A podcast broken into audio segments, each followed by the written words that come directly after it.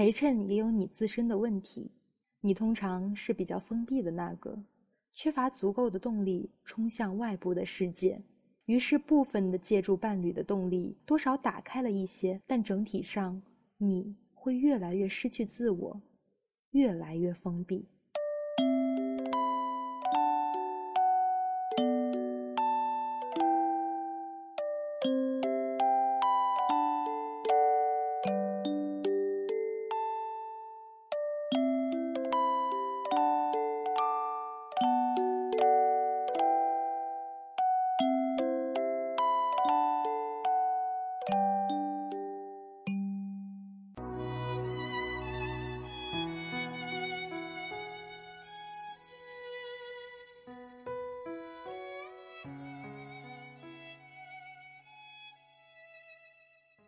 一位妈妈讲给我一个故事。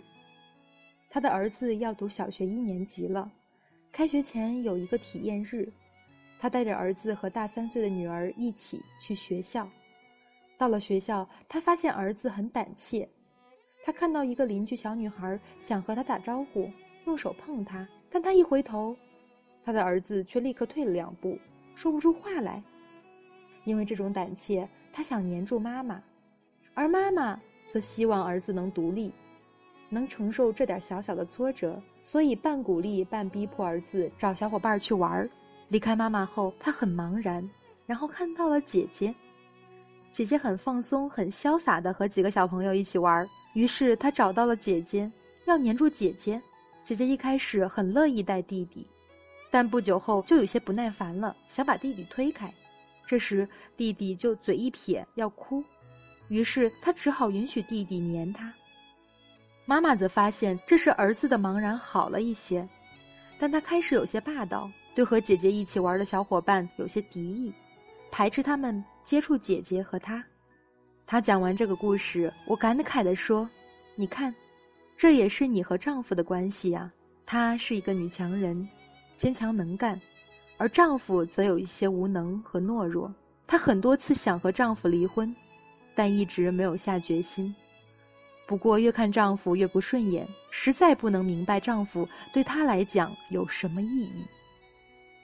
她的女儿对她的儿子的意义，就是她的丈夫对她的意义。说好听一点，这个意义是陪伴；说难听一点，这个意义是陪衬。将这两点联系到一起，她恍然大悟。她说：“尤其是事业早期，她要谈生意的话，她不能独自去，独自去就很慌，所以她要拉着丈夫去。丈夫虽然不能在谈生意上发挥什么作用，但只要他在，这位女士可以心安很多，就可以有较好的状态去面对生意伙伴。谈生意只是一个缩影，一个譬喻，是他们二十多年来婚姻的缩影。也就是说，丈夫一直在扮演这种角色。”她的陪衬，并且丈夫对她一如他女儿对他儿子，有不耐烦，但却不能离开，因为怕这位女士难过。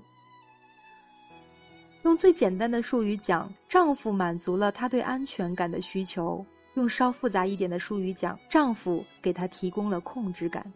独自一个人时，面对外部的世界，这位妈妈会慌张，有失控感，也有无力感。不知道如何掌控外部的世界，但对丈夫，她有绝对的控制感。所以，当有失控感和无力感发生时，看到丈夫这个稳定而可控的客体在她身边，就心安了。只是她的心安，同时伴随着是丈夫的不耐烦和丈夫的失去自我。在这样的历程中，她的能力和自我不断的被激发，而丈夫因只是她的陪衬，却越来越萎缩。中国太多的人的婚姻就是这样的搭配，一个人只是另一个人的陪衬，而这个陪衬很难被看到、被尊重，相反会被蔑视。另一方很难意识到这个陪衬究竟有何意义。当然，陪衬也有它自身的问题。相信很多人又会立即问：如果我是这样的婚姻搭配，那该怎么办呢？OK。先看到，先尊重你的看到吧，或者至少先看到陪衬那一方的意义吧。